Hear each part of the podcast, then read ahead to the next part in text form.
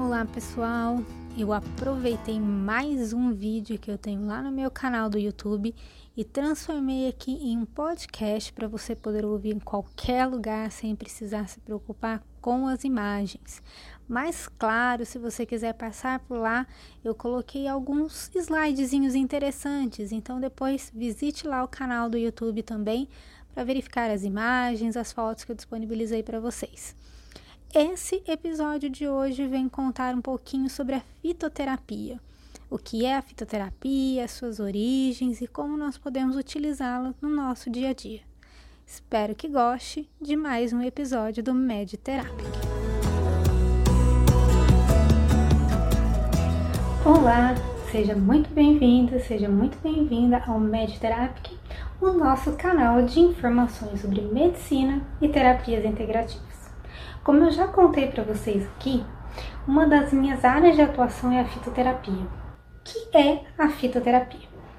O termo fitoterapia deriva do grego. São duas palavrinhas gregas, terapeia, que significa tratamento, e fito, que significa vegetal. Então, trata-se, na verdade, do estudo das plantas medicinais e as suas aplicações na prevenção e tratamento de doenças. Aquele chazinho que você gosta de tomar no meio da tarde ou à noite, um pouco antes de dormir, ele faz parte sim da fitoterapia, mas está muito longe de ser só isso. Fitoterapia engloba uma série de outras coisas. É a forma de terapia mais antiga de que se tem conhecimento. As primeiras evidências do uso de plantas datam da era paleolítica, lá da Idade da Pedra mesmo, bem antiga. E essas evidências são embasadas pelo encontro de pólen de plantas medicinais em alguns sítios arqueológicos, mostrando que lá o homem das pedras já se preocupava com o uso das plantas. Já os primeiros relatos escritos, realmente, né, os, é, os escritos sistematizados sobre o uso das plantas, eles foram encontrados nas civilizações antigas da Índia, na China e no Egito principalmente. Lá da Índia, remonta ao registro mais antigo já encontrado sobre o uso de plantas medicinais, mais ou menos de 3 mil anos antes de Cristo. Essa data é meio controversa. Tem gente que fala 5 mil, tem gente que fala 2.500, mas ali é em torno de 3 mil anos antes de Cristo. Com as descrições do uso de plantas lá nos Vedas, que são aqueles textos antigos, sagrados do hinduísmo, do brahmanismo, que fundamentam é, essas religiões é, tradicionais da Índia e também no Sanhitas, que são os textos clássicos do Ayurveda. Então, já nesses textos bem antigos da Índia, são descritos o uso de plantas medicinais de várias formulações diferentes para tratamento de doenças e também alguns rituais religiosos. A sistematização da medicina tradicional chinesa, que data também em torno de 2500 anos antes de Cristo, contém uma série de plantas medicinais na sua descrição também.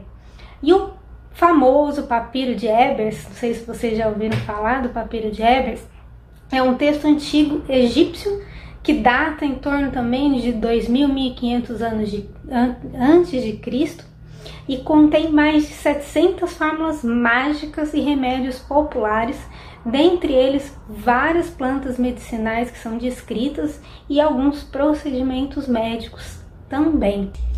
A característica em comum desses sistemas médicos tradicionais milenares é a observação da doença enquanto um desequilíbrio do próprio organismo, alguma coisa do corpo que não está funcionando legal e que gera doença. E existe uma íntima relação entre esse binômio saúde, doença e alimentação, os hábitos de vida, o tipo de, de atividades que os, as pessoas realizavam.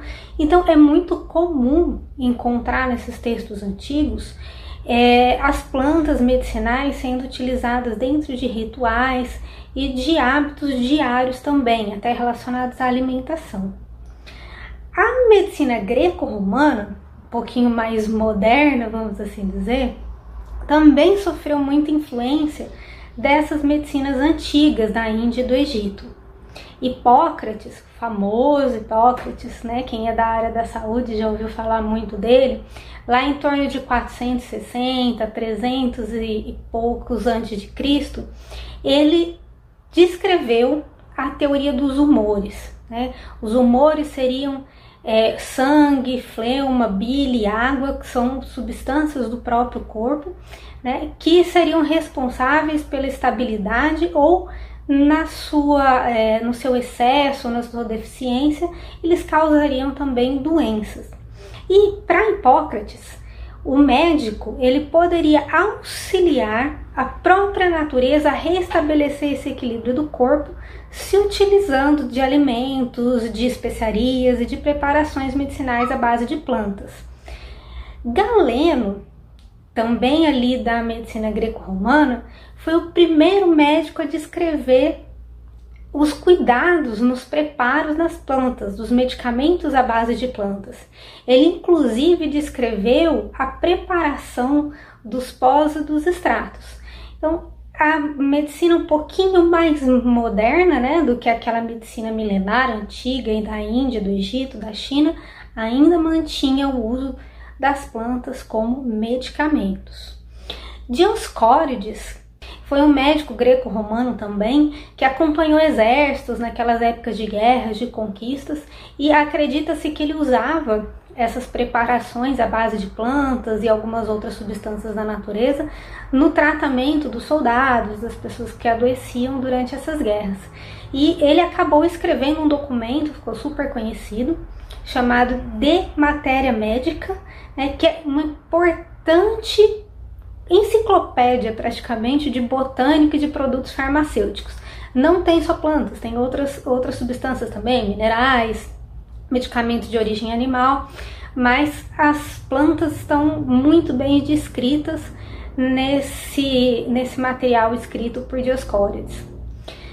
E uh, andando um pouquinho mais ainda na história, né, o persa, o médico persa Avicena, também conhecido como Ibn Sina, que não era só médico, ele era matemático, astrólogo, filósofo, né, era um verdadeiro sábio. Ele escreveu uma enciclopédia que ficou conhecida como Cânone da Medicina, com uma forte influência também da medicina grega e indiana. E nessa enciclopédia ele traz a descrição de vários medicamentos, procedimentos, instrumentos e muitos dos medicamentos que ele descreve são medicamentos de origem vegetal vindo das plantas. E em paralelo com isso tudo que acontecia na Europa, na Ásia, nas Américas, as mais diversas civilizações e culturas indígenas também utilizavam as plantas, principalmente nos seus rituais curativos xamânicos. É, é, os escritos dessa época, né, dessa época não, na verdade, os escritos dessas civilizações indígenas, eles datam de é, é, anos depois da invasão europeia, depois da colonização. Então não se tem muita certeza do que nesses escritos tem a influência europeia, o que é realmente só da, da cultura e da civilização indígena, mas é fato que as plantas eram muito utilizadas em rituais religiosos, em práticas de cura xamânicas. É, isso é muito bem é, sabido porque são tradições que se passam oralmente e até hoje muitas pessoas descendentes dessas populações indígenas é, mantêm essas tradições. Na África também né? As plantas têm um papel importante, são muito presentes nos rituais e nas cerimônias, nos processos de iniciação e nos tratamentos como um todo. Aí a gente avançando um pouquinho mais aí na história, no período renascentista, aí nós já estamos no, no século XIV, século XVI depois de Cristo, né? O médico Paracelso ele veio mudar um pouquinho a forma como as plantas medicinais eram compreendidas. Até então, as plantas eram utilizadas como um todo, se utilizava as plantas para fazer é, poções, para fazer chás, para fazer é, emplastos, ungüentos. E aí, a partir de Paracelso, ele coloca a ideia de que a planta medicinal tem ali nela algum componente terapêutico que é muito ativo, que é, pode ser utilizado de uma forma isolada e poderia ser extraído dessa planta por um processo químico. Então ele passa a utilizar a destilação para retirar esses componentes químicos das plantas. Paracelso também questionou aquela teoria dos humores que era é, pregada e descrita por Hipócrates. Ele afirmava que as doenças elas tinham uma origem externa, alguma coisa de fora que causava as doenças. E aí, é, observando as plantas, observando a forma como elas agiam, ele descreveu o que ficou conhecido como teoria das assinaturas, onde ele relacionava ali a forma externa mesmo, o aspecto físico das plantas, com a sua finalidade terapêutica. Né? Então, algumas plantas que teriam aparência de, de um rim, por exemplo, seriam utilizadas para tratar doenças relacionadas com a urina, e ele, é, é com a ideia de que as doenças eram causadas por um fator externo e de que as plantas poderiam ser utilizadas para tratar especificamente algumas partes do corpo, alguns sintomas, ele começa a utilizar os medicamentos de forma mais específica, extraindo então das plantas esse componente químico, que seria o princípio ativo, para tratar especificamente algumas doenças ou alguns sintomas e não aquela forma mais é, holística do, da pessoa como um todo, que estava em um desequilíbrio, como as medicinas mais antigas nos falavam.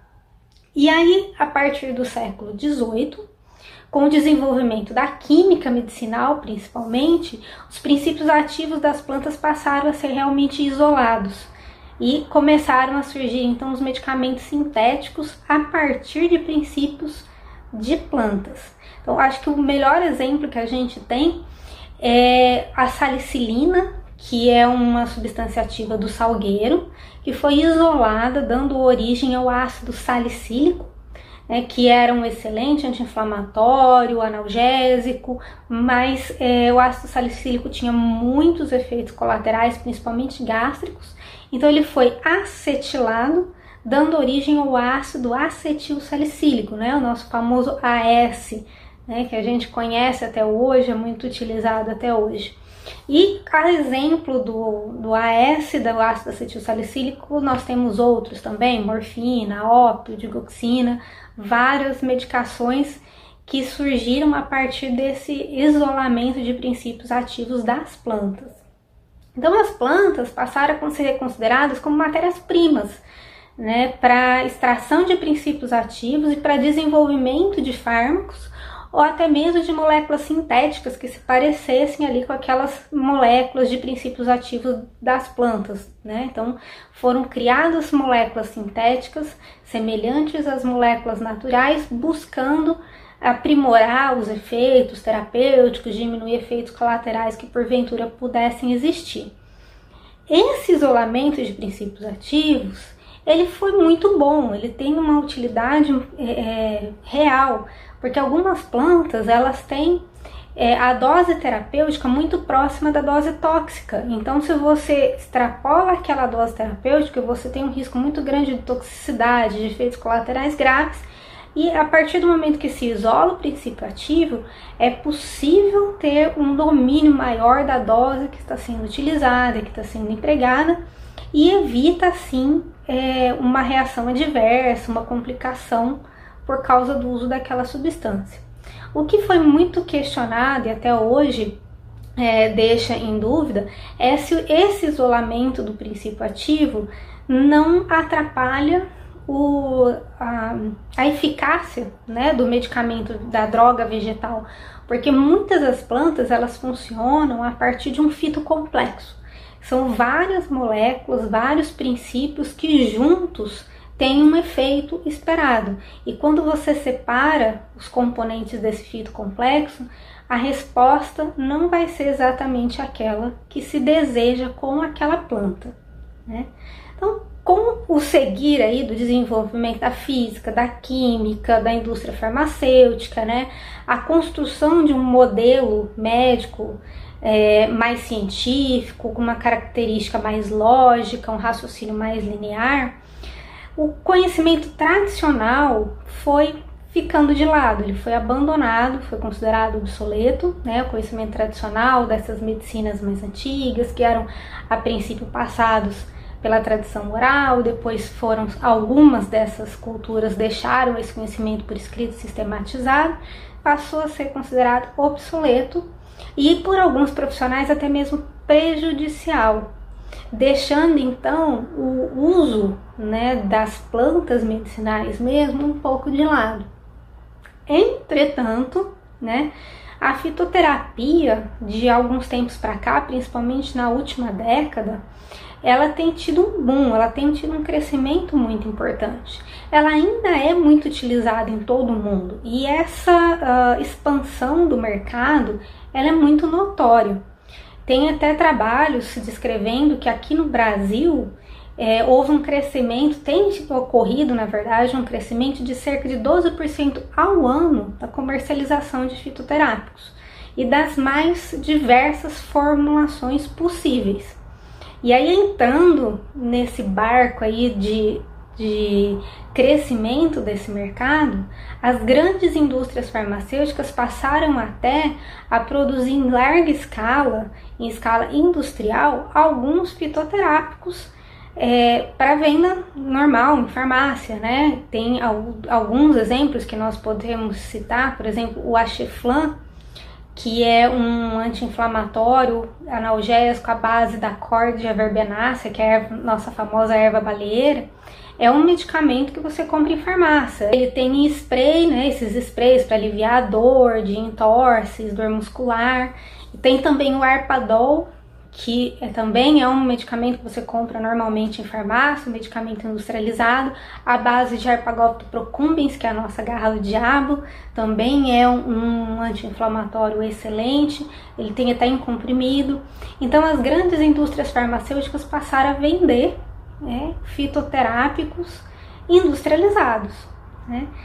E é, então que, que é realmente a fitoterapia? Né? esses medicamentos industrializados que aí as indústrias farmacêuticas estão vendendo, eles também são fitoterapia? Tem alguma diferença aí dessa fitoterapia da indústria farmacêutica, é aquela fitoterapia que eu faço na minha casa tomando um chazinho antes de dormir? Então, para a gente entender isso, vamos explorar alguns conceitos aqui, né? Eu acho que você já entendeu bem que a fitoterapia é o estudo das plantas medicinais e as suas aplicações para prevenção e cura de doenças, certo? A legislação, porque a fitoterapia ela possui uma legislação, né, uma legislação que vem se renovando também ao longo do tempo, mas, e a, a legislação brasileira então ela traz uma definição bem certinha do que é a fitoterapia. E é, segundo a legislação, a fitoterapia é a terapêutica caracterizada pelo uso de plantas medicinais, suas diferentes formas farmacêuticas, sem a utilização de substâncias ativas isoladas, ainda que de origem vegetal. Ou seja, traduzindo isso tudo, fitoterapia é usar é, as plantas medicinais, de qualquer forma que seja, para o tratamento prevenção de doenças sem usar um princípio ativo isolado. Por exemplo, eu pego o açafrão. O açafrão ele tem um princípio que é muito conhecido, que é a curcumina. Se eu extrair a curcumina do açafrão e fizer um medicamento com ela, isso não é mais fitoterapia. Isso é o que a gente chama de fitofármaco. É um medicamento que é feito a partir de um princípio ativo de uma planta, mas eu não estou usando a planta. Né? Para fitoterapia é o uso da planta sem extrair nada, né? sem isolar nenhum princípio. E aí, o que é então planta medicinal? Né?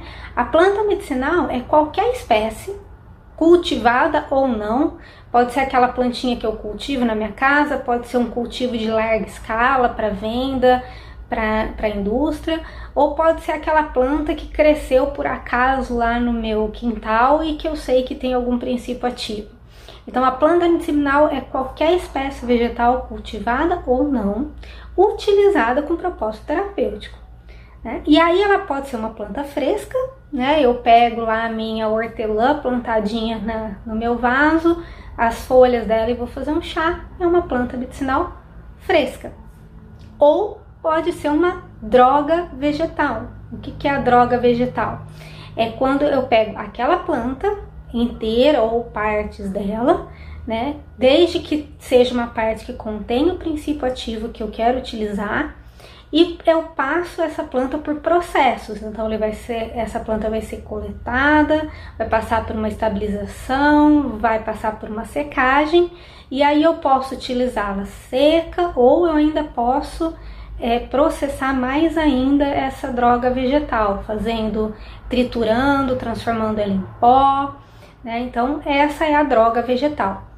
Então, nós temos a planta medicinal, que é a planta como um todo, que pode ser usada na sua forma fresca, colhi e usei, ou ela pode ser usada na forma de uma droga vegetal, que eu colho, processo essa planta para ela ser ainda transformada em é, outros produtos para a indústria farmacêutica.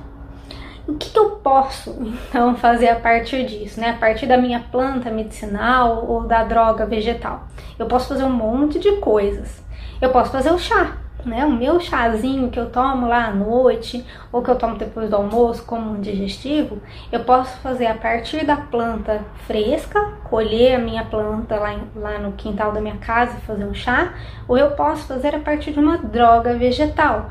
Quando eu compro, por exemplo, numa ervaria, as plantas secas para fazer o meu chá. Né? Eu estou utilizando uma droga vegetal para fazer um chá.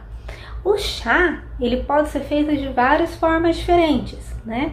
Eu posso fazer o meu chá a partir de um, é, usando o princípio da infusão, que é quando eu é, aqueço a água, depois que a água está fervida, eu desligo e coloco a planta lá dentro. Eu posso fazer o chá utilizando a decocção, que é quando eu fervo a água com a planta junto, ou então eu posso fazer até a maceração, que alguns conhecem como infusão fria, que é quando eu deixo uma água temperatura natural, a planta lá dentro tampadinha e por algumas horas eu deixo aquele princípio ativo da planta dissolver ali na água para depois eu coar e beber. A gente pode fazer um videozinho depois falando sobre esses diferentes tipos de chás, de formas de se fazer um chá, né? É, além do chá, que mais que eu posso fazer com a minha planta vegetal e principalmente com a minha droga vegetal? Planta vegetal ficou redundante, né? Com a minha planta medicinal ou principalmente com a minha droga vegetal. Eu posso fazer várias preparações que são chamadas de preparações vegetais. O que, que são essas preparações? Eu pego lá aquela planta seca e vou triturar até ela virar um pó. E aí esse pó eu posso utilizar é, dissolvido num, numa batida, num leite, num suco, posso até fazer um chá com esse pó.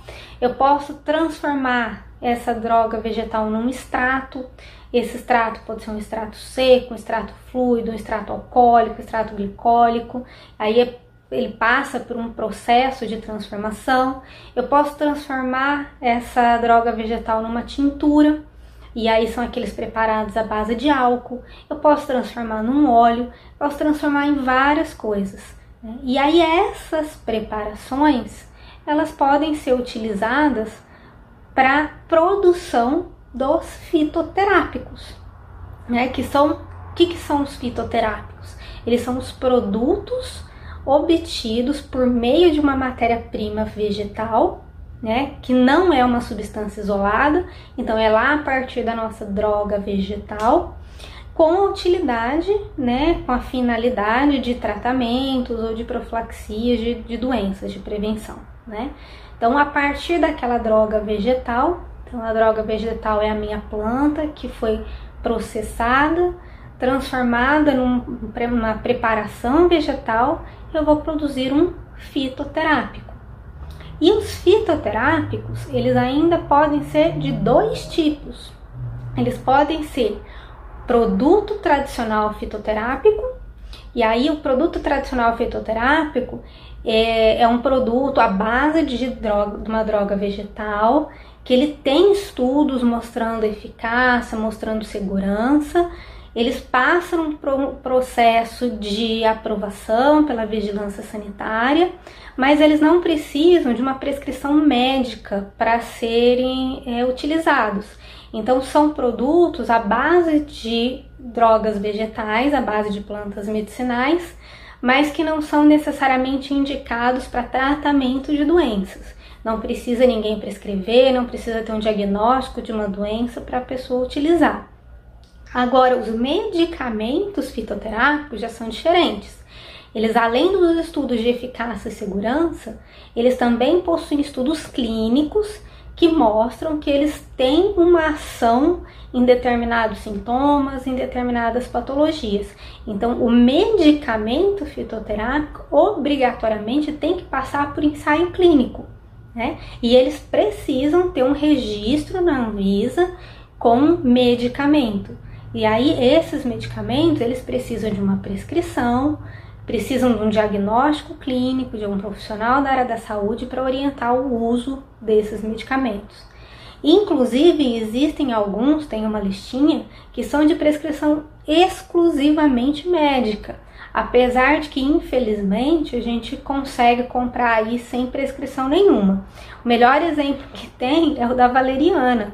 A valeriana officinalis está lá na listinha de medicamentos fitoterápicos de prescrição exclusivamente médica. Quantas pessoas já não foram na farmácia e já não compraram medicamento à base de valeriana? Não deveriam, né? Mas tudo bem. Voltando aqui para os nossos conceitos. Esses medicamentos fitoterápicos, então, eles existem de várias formas, né? Tem os que a gente já conversou, que são aqueles medicamentos industrializados, que qualquer pessoa pode ir na farmácia e solicitar para um farmacêutico a compra. E aí tem, como a gente já falou, tem o Achiflan, tem o Arpadol, é, tem o Emax, que é a Equinácea purpúrea, Uh, tem, eu me falha o nome comercial agora, mas tem a cúrcuma também já prontinha é, para comprar na farmácia. Então tem vários medicamentos fitoterápicos que já estão lá prontinhos na farmácia para vender. Além desses, nós temos também as fórmulas magistrais, que é aquela fórmulazinha que o médico ou o nutricionista ou dentista podem prescrever né, com é, uma composição de várias plantas para atingir o objetivo do tratamento que se quer. E aí essas fórmulas magistrais, elas podem vir em formas de pós para dissolver também em alguma bebida. Então o seu profissional da saúde prescreve lá para você uma fórmula, por exemplo, com vitânia somnífera, curcuma longa, menta piperita e vem lá um pozinho que na verdade é uma mistura de todas essas plantas para você utilizar da forma como foi receitado. A fórmula pode vir também em cápsulas pode vir na forma de xaropes, de gotas, é, tinturas em gotas para serem utilizadas. É, é, possível fazer preparações tópicas também, creme, shampoos, pomadas, gel, até óvulos vaginais são possíveis de ser formulados. Né? Então, essas são as fórmulas magistrais que a gente vai lá numa farmácia de manipulação e solicita o preparo da, da fórmula de acordo com a prescrição do profissional da saúde. Tá? Então, uh, os, esses fitoterápicos, né, tanto as, as preparações tradicionais, que não são medicamentos propriamente ditos, quanto os medicamentos fitoterápicos, a grande é, é, característica deles é que eles possuem ali uma planta preparada de uma forma que seja possível fazer o uso como um, um produto industrializado, vamos assim dizer. É diferente, então, como a gente falou, do fitofármaco, que é quando se extrai uma substância em específico daquela planta e transforma no medicamento. O caso do AS, do ácido acetil salicílico, que a gente falou lá atrás no comecinho do vídeo. É, então, o fitofármaco ele não faz parte do escopo da fitoterapia, tá? E uma coisinha que é extremamente importante. Né? Nós falamos aqui desde o começo que a fitoterapia tem uma origem muito antiga, milenar, foi passada de, por tradição oral, depois ela foi sistematizada, por alguns, alguns não, né, por muitos anos foi a principal forma de tratamento utilizada dentro das medicinas antigas. Hoje nós estamos voltando a utilizar muito a fitoterapia. E existem alguns motivos para isso, né? É, normalmente são medicamentos mais baratos, de mais fácil acesso, às vezes, mesmo que não tenha o medicamento propriamente dito, sabendo indicar o uso, o próprio chá é, tem o seu, a, a sua utilidade terapêutica, mas a gente precisa deixar bem claro que o uso da fitoterapia não é inócuo, não é porque é natural que é isento de riscos. Então é preciso tomar muito cuidado para não extrapolar a dosagem, para não fazer uso excessivo, principalmente aquelas pessoas que já possuem algum problema de saúde e que fazem uso de outros medicamentos, medicamentos alopáticos para tratar qualquer coisa que seja. Como essas plantas, como esses fitoterápicos, eles possuem princípios ativos e qualquer princípio ativo é uma química que tem uma interação no nosso organismo, ele também vai, pode interagir com o medicamento alopático que você faz uso. Então, é, que, a gente tem que ter esse cuidado para não é, atrapalhar o efeito do tratamento que já está sendo feito, ou então exacerbar esse efeito e a pessoa começar a ter é, eventos adversos, efeitos colaterais do medicamento que já fazia uso. Então, não é porque é natural que é totalmente seguro. Então, para fazer um uso correto e seguro da fitoterapia, é sempre importante conversar com um profissional da saúde que conheça, que domine o uso dessas plantas, até para saber se você pode realmente usar aquela planta. Nós vamos fazer um videozinho falando um pouco mais sobre a segurança do uso de fitoterápicos, porque assim fica bem claro para todo mundo. Espero que você tenha gostado, espero que você tenha conhecido um pouquinho mais sobre a fitoterapia e que isso possa te ajudar no seu dia a dia, principalmente naquele chazinho que eu sei que você gosta de tomar.